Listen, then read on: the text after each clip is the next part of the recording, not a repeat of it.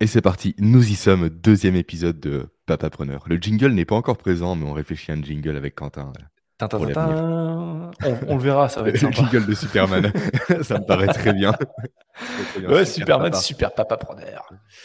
Ah, ça va être chouette. Euh, ouais, deuxième épisode. Avec Jérémy, au début, on se posait la question est-ce qu'on fait les choses de manière structurée ou pas? Et on s'est dit que, bah, en fait, euh, déjà sur le premier épisode, en le réécoutant, on s'était rendu compte qu'on s'était dit tiens, deuxième épisode, on va peut-être parler des pauses, de l'importance des pauses. Et ça peut peut-être être un bon sujet pour ce deuxième épisode. Je sais pas Mm. ce que tu en penses, Jérémy. Je suis entièrement d'accord et en plus, euh, la vie du papa preneur n'est pas structurée. Ouais, Alors, autant rester cohérent, autant être chaotique nous aussi, aborder les sujets comme ça vient en fait. Ça me paraît plus cohérent, tu vois. Complètement. Et je pense d'ailleurs que les prochains épisodes viendront de Oh, putain, je pensais que c'était bon et finalement ça fait trois jours que je dors pas. Elle est encore malade. J'avais prévu plein de trucs, mais j'ai plein d'imprévus. Ça fait deux jours que Nathan est malade, il a vomi toutes ses tripes hier soir, donc euh, ouais. je suis en plein dedans. Ah, Et en plus, bon, petit ça. message, toi à midi de la maîtresse, absence la semaine prochaine, je suis pas remplacé. Et merde. Ok. Et bah allez, on s'adapte, hein, on s'adapte. Franchement, fran- on- franchement, on va se marrer sur ce podcast parce que des anecdotes, il y, y en a un paquet quoi.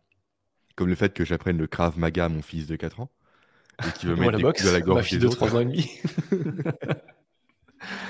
Ah là là, Allez, je te jure. Je te laisse euh, Euh, attaquer ce sujet des pauses que tu as du coup euh, proposé hum, la dernière fois. Ouais, le Prends sujet des pauses que j'ai proposé, ça fait, ça, ça fait un, beau, un beau- Ouais. un beau jeu de mots involontaire. Une belle rime. En, en fait, je sais même pas par où commencer parce que tu vois, il y a les pauses dans le travail, il y a les pauses dans la journée. Tu parlais du cercle ultradien. Euh, on fait quoi On commence à parler de la sieste parce que moi, moi c'est un, sujet en fait qui, qui est central, je pense, dans ma vie, que beaucoup de J'ai personnes ne fait ma comprennent sieste pas. avant le podcast, donc euh, je ne Oh, peux obligé. que abonder dans ton sens. Quoi. Eh ben, tu vois, je pense que pour parler des pauses, et, et si on a le temps, on, on parlera des pauses dans, dans l'activité de travail, mais peut-être que peut-être qu'on fera pour- sur un prochain épisode. Mais je pense que c'est important de déconstruire ce mythe euh, autour de la sieste, tu vois. Nous, en France, on a cette image des Espagnols qui font la, la sieste et on dit ils sont c'est des flemmards, quoi. Mais sauf que, et, et en plus, ça c'est toi qui me l'as appris dans, dans ta première formation sur, sur le sommeil. Euh, alors, je, je- je connaissais intuitivement l'importance de la sieste, de se dire que quand tu es fatigué, à un moment, c'est que ton corps a besoin de dormir. Mais, euh, mais cette notion de sommeil monophasique et polyphasique, où tu vois, culturellement, euh, on pense que euh, on doit dormir la nuit, comme on pense qu'on doit avoir un petit déjeuner, un déjeuner, un dîner à telle heure de manière très rythmée, mais de se rendre compte que tout ça, en fait, ce sont des normes sociétales Mhm. qui sont qui ont été culturellement euh, qui ont été culturellement transmises. Mais qu'en fait c'est beaucoup plus complexe que ça. Et il y a d'ailleurs c'est marrant je crois que c'est un- un géographe ou un historien qui a fait des recherches à un moment sur le Moyen Âge et qui s'est rendu compte à travers différents différentes lectures différents documents de 1600 1700 que les personnes ne, ne dormaient pas de manière monophasique mais plutôt de manière polyphasique donc avec Ouais. différents moments dans la journée Et dans la nuit. et dans la nuit. Avant, Avec, les gens euh, se réveillaient en plein milieu de la nuit, faisaient des C'est tâches ménagères en pas- quelque sorte, puis se rendormaient. Ouais, exactement. Ouais. Et tu avais aussi la notion, pas de souper ou de je sais plus quoi, mais, mais qui se passait où tu avais le casse-croûte en gros à 23h à Mhm. minuit euh, après avoir dormi. Et c'est vrai que quand on regarde, souvent on se dit Ah, j'ai pas dormi d'une traite cette nuit. Je me suis réveillé, ça m'énerve. Et en fait, on a encore cette notion, tu vois, de se dire que. qui est, qui est en fait culturellement, on se dit il faudrait pour que je dorme bien que je dorme 8 heures d'une traite sans me réveiller. Alors que d'un côté, si ton corps à un moment il te réveille et que tu n'as plus trop trop sommeil, c'est fondamentalement, gé- génétiquement, il y a un truc qui est ancré en nous, encore un rythme plus profond. Il y a pas Mhm. mal de recherches d'ailleurs qui, sont, qui commencent à émerger sur le sujet, qui sont hyper intéressantes. Après, pour, euh, pour nuancer, parce que malheureusement, des extrêmes également découlent de ça, et le sommeil polyphasique également, tel que Tim Ferriss, lui, le recommande, à savoir dormir, je crois, 20 minutes toutes les 4 heures. Ouais, mais ça, c'est c'est- ça c'est les- c'est Léonard de Vinci, ça. Oui, Léonard de Vinci, Benjamin Franklin, Thomas Edison, qui étaient pour le coup des insomniaques, et, euh, et des personnes qui ne sont pas insomniaques essayent de, s- de, tr- de tirer des conclusions, de se dire ces Mm. mecs sont hyper intelligents, c'est un raisonnement linéaire. hein. Ces mecs sont hyper intelligents, ont vachement réussi, ils étaient hyper créatifs, donc il faut que je m'inspire de la manière dont ils ont vécu, dont ils ont dormi. Sauf qu'en fait, on a tous physiologiquement euh, un câblage différent. Oui, puis on est sur une corrélation, non pas une causalité. C'est pas leur euh, peu d'heures de sommeil qui induisait un génie. C'est le fait qu'ils déjà ils sont génies de base et il n'y a pas de lien entre les deux réellement. Quoi. Bon, du coup, les pauses, les siestes. Effectivement, c'est un élément qui est crucial, vraiment crucial, vraiment clé. Alors pas pour tout le monde, on pourrait nuancer potentiellement après. Mais aujourd'hui, toutes les études scientifiques corroborent et euh, vont vraiment dans la même direction. Comme quoi, c'est essentiel de faire des siestes à l'heure actuelle. Notamment des études menées par la NASA à ce sujet-là. Alors, je ne les ai pas sous les yeux, malheureusement, parce que le podcast était un peu improvisé en quelque sorte, qui euh, montre qu'il y a une augmentation chez les personnes qui font des siestes par rapport à leur pilote d'avion de 50%, voire plus, de vigilance. Ouais, c'est ça, j'ai 50 ou 54% sur cette 54, il me semble précisément, je n'ai pas osé être assez précis, aussi plus 30%, je crois, de, euh, de concentration, il me semble. C'est ça, tu as une notion de focus supplémentaire. Voilà, une sieste qui, euh, dans leur test, dure 26 minutes. Ouais. Donc 26 minutes, c'est ridicule. Et encore une fois, on est sur un presque un dogme. 26 minutes, c'est presque l'idéal, mais on peut faire moins. Avant qu'on s'appelle toi et moi, je fais une sieste de 4 minutes. Hmm. Ça paraît ridicule. de micro-sieste, c'est important. Ouais. mais ça suffit parfois juste à recharger un petit peu le cerveau, quoi. À repartir hmm. sur de bonnes bases. Et c'est vrai que souvent, les gens ont plus tendance à se dire, allez, je tire un maximum. Je peux le faire. Je vais continuer en faisant un travail, de le dire, qui va être de la merde en quelque sorte. Alors que s'ils avaient pris ce temps-là, une fraction même de ce temps-là pour faire une sieste, le travail aurait été bien meilleur, leur humeur aussi et leur santé également. C'est exactement ça. Et, franchement, tu vois, là, tu, rentres sur un sujet qui est ultra intéressant, c'est qu'effectivement, tu as la notion de sieste, je suis pour, je suis contre, machin, mais tu as surtout la notion de rapport au temps. Des fois, de te dire, mais attends, je vais pas mmh. dormir 20 minutes, mmh. euh, moi, je suis pas fait de ce bois, euh, je vais pousser, je suis un warrior, on en revient à la notion de warrior que j'avais, je pense, j'en avais parlé un peu dans le premier épisode, dire j'avance, j'avance. Sauf qu'aujourd'hui, tu as, toutes les, euh, et, c'est pas certaines, c'est toutes les, euh, les, recherches scientifiques sur le mm. sujet qui montrent que plus tu pousses, moins tu es productif, moins tu es efficace, moins ta cognition est, est, mm. est, est, aiguisée. Donc tu prends plus mauvaises décisions, tu es moins créatif, tu vois moins les pièges, et la qualité de ton travail est merdique, comme tu le dis en fait à la fin. Mm. Sauf erreur, je crois que c'est la loi de Laborite. La loi de Laborite, ouais. ouais. Euh, je n'ai plus exactement la définition en tête, mais ouais, c'est Simplement, en fait, la... Euh, la productivité. Ah, mais je m'en souviens plus précisément, mais en fait, elle non, décroît au bout d'un certain temps. Quoi. Ouais, c'est ça. Au bout d'un certain temps, elle devient négative, ta productivité, à cause justement de ce manque de pause. Ouais. Je, peux l'illustrer par rapport à une autre étude. Alors, par contre, je ne sais pas de qui elle est, je me souviens plus que c'est un truc que j'avais suivi il y a, a, a peut-être deux ans mais que j'avais trouvé intéressant, euh, où, euh, où, ce formateur en productivité parlait, parlait d'une étude euh, qui montrait qu'en fait, au-dessous de 40 heures de travail effectif par semaine, c'était plus une baisse de ta courbe de productivité, c'était un drop. Ça s'effondrait mmh au-dessus de 40 heures de, travail productif par semaine. Donc les mecs qui disent je dois 70, 80, 100 heures par semaine, c'est bien beau. Mais à un moment, il faut comprendre qu'il y a la moitié, voire les deux tiers du travail que vous faites qui sert à que dalle. Complètement.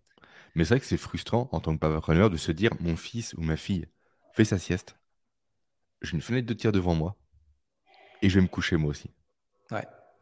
C'est très frustrant. Hein. Il faut réussir quand même à. C'est presque un changement de paradigme en quelque sorte. Il faut se dire ok, c'est pas un temps perdu, c'est un temps investi.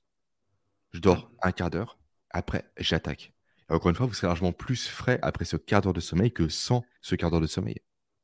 Il faut essayer en fait. D'ailleurs, tu sais, moi, il y en a plein qui me disent ah, tiens, t'as pris l'Apple Watch parce que c'est à la mode, c'est machin et tout. À la base, je l'ai pris juste pour avoir un chronomètre. Alors, c'est con, tu me dis à 300 balles de mm. chronomètre, c'est le truc le plus débile que j'ai fait.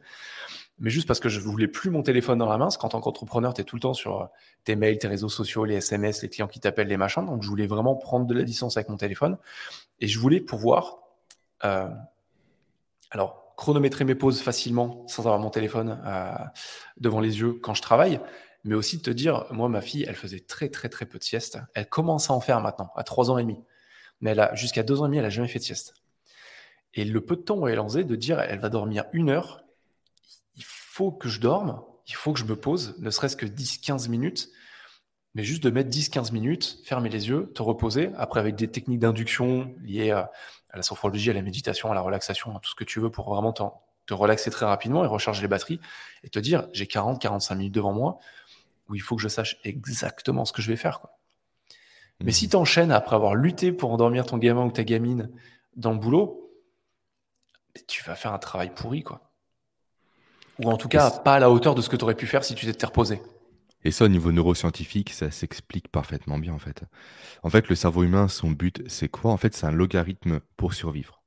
Ni Mmh, plus ni moins. On peut résumer le cerveau à la recherche de survie. Et donc, grosso modo, si votre cerveau est fatigué, il a moins d'énergie. Du coup, s'il a moins d'énergie, qu'est-ce qu'il veut faire? Il veut faire des activités qui demandent strictement aucune énergie pour conserver le peu que lui, il a encore à sa possession. Donc, entre faire un super euh, travail, créer une formation, euh, appeler un client, démarcher, faire de la prospection, créer des postes, ou traiter des emails pour se donner bonne conscience, sans réellement avancer, les ouvrir, Pour, pour les refermer, vent. pas les traiter, etc. Son choix a vite vu en fait. Et du coup, sans cette sieste avant, en fait, vous supprimez le garde-fou pour euh, justement bloquer ce besoin du cerveau d'aller au plus simple. Vous Mhm. apportez de l'énergie au corps, au cerveau, et du coup, vous avez réellement cette capacité à déployer l'énergie que vous avez récupérée pour une vraie tâche. Et pas pour un travail de superficie en quelque sorte, les 80% qui ne servent à rien. Quoi. Mm. Et, et- et tu vois, je vais aller même, même un peu plus loin sur, euh, sur, le, sur le sujet de la sieste. C'est que moi, je me suis rendu compte, on, on parle beaucoup de cette lâcher prise, de- d'accepter le chaos, et je pense que fondamentalement, ça va être le fil rouge de ce podcast, Mhm. parce qu'il y a beaucoup, beaucoup de, de notions qu'on va aborder qui reviennent là-dessus, en tout cas qui intègrent ce concept de lâcher prise et d'acceptation du chaos. C'est-à-dire que des fois, tu as envie de lutter, même le matin, en te levant, parce que tu as passé une nuit pourrie, parce que ton gosse n'a pas dormi, il a été malade. Et tu sais que tu as des choses à faire. Et souvent, quand tu es entrepreneur, tu es d'arriver. Euh, Il y, a, il y a plusieurs schémas comportementaux en fonction des personnes, mais chez les entrepreneurs, on retrouve beaucoup le high achiever, donc celui qui est tout le temps dans la quête de la compétition, Mhm. de pousser, de- vraiment euh, qui va adosser son identité à sa capacité à accomplir des tâches. Il y a aussi beaucoup le restless, euh, l'agité, celui qui est Mhm. tout le temps en train de, de brasser du vent, alors qu'il pourrait brasser moins de vent et être beaucoup plus productif. Mais c'est des schémas comportementaux qu'on retrouve beaucoup. Donc souvent, quand tu as mal dormi, tu te dis non, je peux pas dormir. Je suis fatigué, mais c'est pas grave, je vais outrepasser ma propre physiologie. C'est même pas je peux pas, c'est je ne dois pas dormir. Ouais, non mais, non mais c'est ça. Ouais, Et, c'est ça qui est fou. Tu dis, je vais outrepasser ma propre physiologie. C'est d'une connerie sans limite quand tu, quand tu le dis comme ça. Et, et moi, ça me fait rire parce que je l'ai fait mais des milliers de fois. quoi. Alors que maintenant, je me suis rendu compte que des fois, je suis naze. Et si à 10h30, je sens que je dois dormir, je vais aller pioncer. Et je vais peut-être perdre une heure. Perdre une heure selon les logiques de la société de productivité dans laquelle on est. Mais sauf que je vais me réveiller à 11h30. J'aurais pas rattrapé ma, ma journée de sommeil. Mais le truc, c'est que quand je vais me mettre à bosser, je vais enfin pouvoir être productif beaucoup plus que ce que j'étais avant et avancer correctement dans, dans les tâches que je m'étais données, je m'étais fixé. Si j'avais pas pris ce temps pour moi, euh, jamais j'aurais pu le faire. Il faut pas l'oublier, quand on est entrepreneur, on a aussi cette liberté. Pour beaucoup, pas tous. Il y en a beaucoup qui s'enferment dans une propre cage dorée en créant leur entrepreneuriat et qui deviennent en fait plus dépendants de leur boîte que des salariés de leur boîte. Mais, euh, mais, mais souvent, tu as la possibilité de prendre ce temps. Là, je prends une heure, parce que moi, je suis, je suis solopreneur, je suis un dep. Mais, euh, mais tu peux prendre ce temps et, et tu dois le prendre. C'est hyper intéressant pour plein de pans de ta vie. Et même pour retourner au final en fin de journée chez toi et être plus euh, cool avec ta femme, avec tes enfants Mhm. et, et profiter de la vie. quoi. Ça me fait penser à la phrase de Benjamin Franklin ou de Roosevelt, Roosevelt je crois, par rapport à la hache et l'arbre. C'est Roosevelt. connais, je pense. C'est Roosevelt, ouais. Grosso modo, on lui dit si tu as une heure en fait pour euh, couper un arbre avec une hache, en fait, je- moi je passe trois quarts d'heure à affûter ma hache. En fait, Mm, votre corps, c'est votre hache en fait. Affûtez-vous un maximum. Et le quart d'heure qui vous restera, il sera génial, quoi. Et là, vous serez efficace, là, vous serez productif, et là, vous allez avancer. Vous n'allez pas brasser du vent, pas vous en vouloir, pas faire un peu comme Pénélope dans la légende d'Ulysse, à tricoter pour déconstruire après chaque soir, parce que tout ce que vous avez fait, c'est de la merde. Mais réellement, Ça. chaque mot que vous avez posé, fait, hein. chaque phrase, fait, chaque hein. action seront de qualité, quoi. Mm. Autant faire 15 minutes de qualité que trois quarts d'heure de euh, allez, c'est pas top, c'est moyen, etc. Mais je vais reprendre ça demain. Voilà, vraiment, viser la qualité. Les fenêtres Ouais, de plus, sont très courtes, il faut vraiment les ouais. assurer. Quoi. Et tu rentres dans un schéma de frustration en plus, après avoir plus, et savoir que tu fais pas du travail de qualité. Et tu oui. dis, je sais que je peux faire mieux. Tu le sens au Mm. fond. Je sais que Mm. je peux être mieux. Je sais que je peux être plus en forme. Je sais que je peux faire du meilleur travail. Je sais que je peux avoir plus d'impact auprès de mes clients. Mais ne sentir que tu n'y arrives pas, après, en fait, tu rentres dans un schéma mental qui est totalement Mm. pernicieux. Mm. Et On euh, dans l'effet golem. euh, J'en parlerai ouais, juste ouais. après, vas-y. Bah, non, vas-y, vas-y, parle-en. Bah, L'effet golem, c'est quoi Grosso modo, en fait, le cerveau humain, euh, là, c'est Carl Friston qui l'a montré en neurosciences, il n'est pas réactif, il est anticipatif. Il anticipe les choses. Et si constamment, en longueur de journée, on arrive à se, à se flageoler, à se dire constamment qu'on n'est pas bon, qu'on est mauvais, qu'on va pas réussir, en fait, on va conditionner le cerveau pour ne pas réussir. À nouveau, on revient à cette notion d'économie d'énergie. Le cerveau va se dire, OK, là, je sais que je vais pas réussir. Pourquoi je déploierai beaucoup d'énergie pour réussir alors que ça va échouer? Du coup, j'attribue très peu d'énergie. Donc, le travail qu'on va faire va être plus compliqué à réaliser. On va échouer, etc., etc., etc. Et appliquer à l'éducation, ça donne l'effet golem, où un parent euh, qui vient constamment critiquer son fils par rapport à son travail va créer un schéma au niveau du cerveau et le fils va constamment échouer à nouveau. Parce que le cerveau ne va pas se dépenser pour faire la tâche qu'il doit faire, pour hmm. correspondre à la prédiction qui a été faite précédemment à cause du parent en question. C'est hyper intéressant parce qu'en fait, ça explique aussi une partie, euh, alors sur, sur, le, sur, le, côté fonctionnement du cerveau et neurosciences, de, de l'impact du discours interne sur sa propre performance et sur sa manière de penser. Le hmm. cerveau, comme tu le dis, euh, comme tu le dis au début de l'épisode, il a un seul objectif, c'est pas de nous rendre heureux, c'est pas de nous faire reproduire, ça, ce sont des choses qui arrivent hein. après. Mmh. C'est pas d'être productif, mmh. c'est juste de nous faire survivre à cette putain de journée, quoi. Et quand on est dans cette dynamique, on se rend compte que le cerveau, lui, il est, il est neutre. Il connaît pas le positif, il connaît pas le négatif. Tu lui dis que tu es génial, il dira Ok, je prends l'info pour ce que pour ce que c'est. Tu es génial, donc je vais, je vais fonctionner euh, selon ça. Si tu dis que tu es une merde, t'es nul, que t'es pas assez bon, que t'aurais dû faire mieux, que machin, que truc, que tu rentres dans des spirales négatives, il dit Ok, lui, il voit pas ça comme du négatif, il voit ça comme de la data brute, comme de l'info mm. brute. Et c'est une profession autoréalisatrice. Tu rentres directement là-dedans. Et après, ta journée, elle est d'arriver. Et c'est pour ça que moi, j'aime bien couper. Tu vois, tu parles de, de, de machines prédictibles quand tu parles du cerveau. Le, cerveau, il fonctionne de manière assez linéaire. Et si on devait prendre la productivité de manière linéaire, je vais essayer de le faire sur, sur la caméra, euh, sur, sur un axe, on voit qu'en fait, au fur et à mesure de la journée, le niveau d'énergie baisse. Juste de manière basique. Hein. Par contre, si on fait une pause, il baisse, hop, on fait une petite pause, on gagne peut-être 10-15% d'énergie et on repart. On a la même chute derrière. Mais on a stabilisé, voire peut-être repris un peu des, des, points de vie pendant quelques minutes. Et ça est juste peut-être 10-15% de plus d'énergie qu'on aura à la fin de la journée qui seront à destination de nos enfants, de notre famille, de nos hobbies, de la salle de sport, de trucs qu'on aime faire.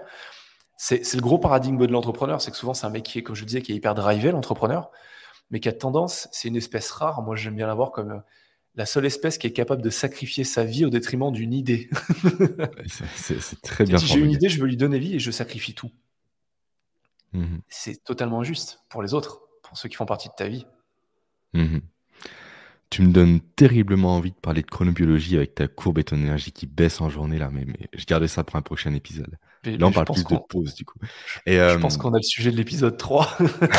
pourquoi pas, pourquoi pas, ouais, pourquoi pas. Ça peut s'envisager comme ça, ouais. À moins qu'on trouve encore un autre sujet d'ici là, d'ici la fin de l'épisode en cours. Complètement. Euh, les pauses également, il y a un élément important à, évoquer par rapport à, à leur déroulé, c'est de réussir à faire des vraies pauses. Consulter ses emails, c'est pas une vraie pause. Être sur son portable, ce n'est pas une vraie pause. En fait, il faut voir le cerveau à nouveau un peu comme un ordinateur en quelque sorte, avec de la bande passante. Le travail, ça surcharge la bande passante. Et du coup, si durant la pause que vous vous accordez, vous surchargez à nouveau la bande passante avec autre chose, certes, mais encore avec des informations, Facebook, Instagram, Twitter, les emails et j'en passe, ça ne marchera pas. La recharge d'énergie dont Quentin parlait précédemment ne va pas opérer, ne va pas avoir lieu. Une vraie pause, qu'est-ce que c'est? C'est une pause où on coupe et on ne pense plus au boulot. On ne pense qu'à soi. En fait, grosso modo, il y a deux concepts à comprendre l'extéroception et l'interoception. L'extéroception, c'est qu'on est tourné vers l'extérieur, vers son travail, etc. etc., etc. L'interoception, c'est vers soi. C'est là qu'on se régénère. Quand on bosse, c'est extéro. Quand on fait une pause, c'est interoception. Et le mieux, selon moi, et euh, d'après mes tests, d'après les recherches scientifiques et j'en passe, c'est d'aller dehors à ce moment-là et d'aller marcher. Hmm. Pourquoi marcher Parce que déjà, ça nous met en mouvement. Et quand on voit les conséquences de la position statique sur le corps humain, sur le cerveau, sur l'oxygénation, sur tout au final, déjà, on ne peut que se dire qu'il faut bouger au quotidien. Ensuite, ça nous place également face au soleil. Qui dit soleil dit vitamine D. Dit également euh, resynchronisation du rythme circadien. Élément super important dont on parlera plus tard, toi et moi, je pense. Euh, également, ça nous donne un rapport par rapport à l'extérieur. Aujourd'hui, on est constamment face à des écrans qui sont allés à 30, 50 cm de notre regard. Le plafond est à 2 mètres grand maximum au-dessus de soi. En fait, tout est très proche. Et le rapport qu'on a par rapport au monde est biaisé, il est faux. C'est pour ça que les gens se cognent constamment aujourd'hui, on n'a plus de vrai rapport au monde. Et en mmh. sortant, on voit un arbre, on prend cette notion de distance. On peut également balayer l'horizon de notre regard parce que constamment aujourd'hui, face à un bureau, votre regard, il est fixe. Et en fait, on perd la capacité à avoir un regard qui est latéral. Et ça, c'est terrible. Pourquoi c'est terrible? Parce que le regard latéral est le plus. Euh, celui qui rentre réellement en jeu, notamment en termes de conduite pour anticiper les dangers. C'est vraiment avoir cette capacité à avoir une voiture qui surgit sur un côté, une moto, etc. Et moins on va le bosser, plus le cerveau qui veut économiser de l'énergie va avoir tendance à le supprimer. Parce que pour lui, c'est une fonction qui devient inutile.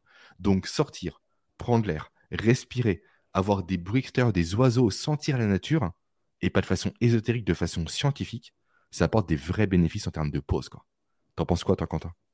Je, suis entièrement d'accord. Il faut pas oublier qu'à la base, mais non, c'est génial parce qu'il faut pas oublier fondamentalement. Euh, moi, j'ai un raisonnement basico-basique de dire on est, on est des animaux. On n'est pas fait pour vivre dans des boîtes, euh, téléphoner avec des boîtes, regarder des trucs dans des boîtes. Ça, c'est une tirade de Tony Robbins que j'aime beaucoup. On vit en fait dans une imbrication de boîtes. Quoi. Et on finit dans une boîte. Et on finit dans une boîte en plus. C'est exactement ça. On est fait pour les serres. Moi, tu vois, mon bureau, il est derrière, il est tourné vers la fenêtre. J'ai pas la vision périphérique, mais je sais que je ne peux pas. Là, je suis face à un mur pour éviter l'écho, parce que j'ai euh, mmh. les, euh, les murs anti-bruit. Mais, mais moi, tu vois, je parle beaucoup de power break ou de, de pause dynamique à mes clients. Mmh. super on, on, on, a ce truc de se dire, c'est bon, j'ai fini une tâche. Là, par exemple, on, va prendre cet exemple. Là, je finis, on finit l'enregistrement du podcast. Je peux aussi même dire, tiens, tiens, j'ai envie d'aller chiller un peu sur Instagram. Non, je passe d'un écran à un autre.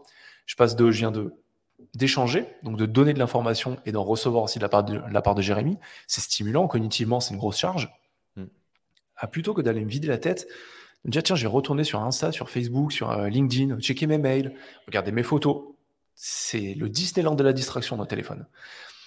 Et plutôt que ça, tu vois, moi j'aime bien dire allez aux toilettes, allez boire un verre, faites des pompes, faites des squats, sortez, prenez l'air, faites un truc, mais juste 5 minutes mais juste un truc qui soit totalement différent, qui coupe le schéma comportemental dans lequel vous êtes en fait. Et qui induit un mouvement. C'est ça, il faut bouger. Enfin là, tu vois, je fais un peu de bruit sur les enregistrements parce que je suis sur une chaise d'architecte et, je suis en déséquilibre tout le temps, ce qui me fait bouger. Mmh. C'est c'est mieux que euh, le, fauteuil de bureau que j'ai derrière. C'est toujours pas top, mais le but, effectivement, comme tu dis, c'est du mouvement. Il faut du mouvement. Notre corps est, physiologiquement fait, conçu, designé pour être en mouvement. Et aujourd'hui, le fléau du 21e siècle, hormis le stress, c'est les problèmes de dos. Quoi. Sachant que les deux sont liés. Hein. Ah, bah, complètement. De toute façon, Très clairement. On, on, va vite s'en rendre compte dans ce podcast. Tout est lié, tout est intriqué. C'est pour ça que quand j'ai un client qui me dit ah, j'ai un problème de motivation, qui me dit euh, ah, j'ai envie de perdre du poids, qui me dit tiens j'ai envie de, de passer, euh, là en ce moment je suis hyper stressé, il n'y a pas de pilule magique. Le problème en fait il est là et on peut le prendre mais de 1 mmh. milliard de côtés parce que tout est imbriqué. Complètement. Et pour euh, reparler un peu de neurosciences, vraiment mon dada, constamment quand on a mal au dos, quand la posture est mauvaise, etc., à nouveau on en revient sur une perte d'énergie. Mm. Parce que le corps, son but, le cerveau, pardon, son but premier, je le répète, je le martèle et je vais le marteler, c'est la survie. Donc, quand tu as une lésion, des douleurs ou autre, le cerveau, qu'est-ce qu'il veut? C'est combler ce problème-là. C'est le réparer, c'est le soigner. Forcément, donc, il va allouer une partie de son énergie à la compensation par rapport à ton mal de dos, par rapport à tes épaules qui sont trop euh, en, en, avant et non pas en rétropulsion, et j'en passe. Et du coup, toute cette partie d'énergie qui va vers vos plaies, vers vos douleurs, vers vos maux, n'ira pas vers votre cerveau, ni vers la productivité. Ce n'est pas possible en fait. Donc en fait, on se tire une balle dans le pied en ne faisant pas de pause si on raccroche les wagons par rapport au sujet initial.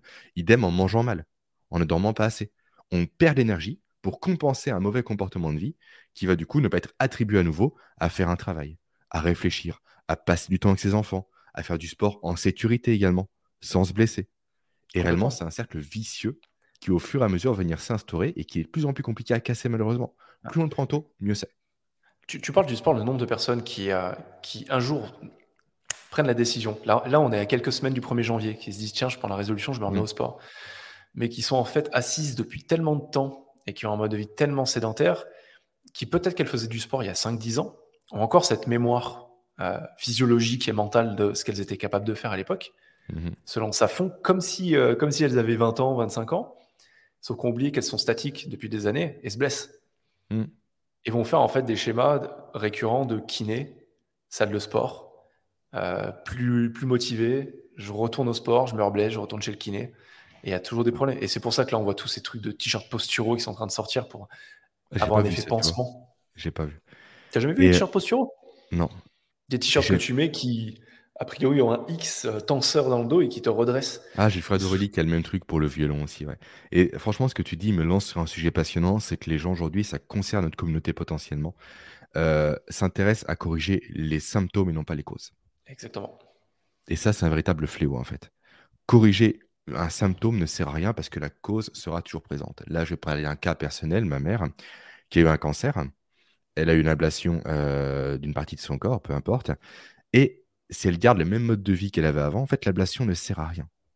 Parce que le cancer va se redévelopper par la suite. En fait, les gens pensent mmh. qu'il y a des pilules magiques qui changent tout. Effectivement, je peux ne pas dormir, prendre 10 cafés par jour. Non, ça ne marche pas comme ça. Il faut revenir constamment à supprimer la cause même du problème pour enlever ses effets et ne pas se sur un simple symptôme qui lui ne veut rien dire. C'est une manifestation, c'est un signal du corps. Le symptôme est positif de base. Il explique comme quoi il y a un problème. Il faut l'écouter, mais aller plus loin en comprenant où est le problème initial pour lui le résoudre. Hmm. Et ça, en termes de productivité, d'énergie, d'alimentation, de sport, de sommeil, de tout ce que vous voulez, c'est la base. Quoi. Réellement, c'est la base. On n'est plus habitué à ça, mais ça devrait être la base de toutes les réflexions que l'on a au quotidien. Tu as raison, il y a une grosse distinction à faire entre le sentiment, l'impression d'avoir de l'énergie et mmh. avoir de l'énergie. Ah oui. Le, le café, les, les dopants, les machins. Mmh. Comment? Ce ne sont pas les mêmes hormones qui rentrent en jeu. Complètement. Ce sont, juste, ce sont juste des hormones qui vont remplacer celles que tu. On va pas parler de l'adénosine et compagnie de la par rapport à la caféine parce que c'est un autre sujet, on pourra en parler. Là, on est déjà à 26 minutes. On a dit que pour les entrepreneurs, on gardait les podcasts courts. Mais euh, je, je sinon, on est parti pour l'après-midi avec Jérémy, vous l'avez remarqué. Mais, euh, mais, effectivement, il y a une grosse nuance entre avoir de l'énergie et avoir la sensation d'avoir de l'énergie. Mm. Et il y a un paradoxe qui se crée ici, c'est que souvent, moi, je le vois avec mes clients et même avec des amis, avec des personnes qui vraiment se remettent, euh, se remettent en, en mouvement et, reprennent soin d'eux, euh, le jour où elles ont vraiment de l'énergie, elles se disent Ah, ok, c'est ça, en fait, avoir de l'énergie. Alors qu'elles avaient l'impression d'avoir mm. quand même pas mal d'énergie avant. Mais en fait, on a la conscience de son niveau d'énergie à l'instant T. Et on a l'incapacité d'imaginer ce que c'est d'avoir plus d'énergie, tant qu'on l'a pas vraiment vécu. Complètement, complètement. Euh, effectivement, on arrive quasiment à la demi-heure d'enregistrement, toi et moi. Du coup, si on résume l'épisode, prenez des pauses. Déjà, première chose, et faites des siestes. Et une sieste, du coup, déjà, c'est pas uniquement euh, un truc à négliger, à faire son temps. Non. Il faut presque le mettre dans son agenda. Je fais une sieste. Se réserver ne serait-ce que 10 minutes. Et à nouveau, comme j'aime très souvent le répéter dans mes programmes ou à mes clients que j'accompagne, un vaut mieux que zéro. Il vaut mieux deux minutes de sieste ou cinq minutes. Il y a des méthodes pour ça, des protocoles pour réussir à tenir un sommeil durant très peu de temps que zéro minute. Hmm. Vraiment, le moindre petit pas en avant est mieux que vraiment rester sur place.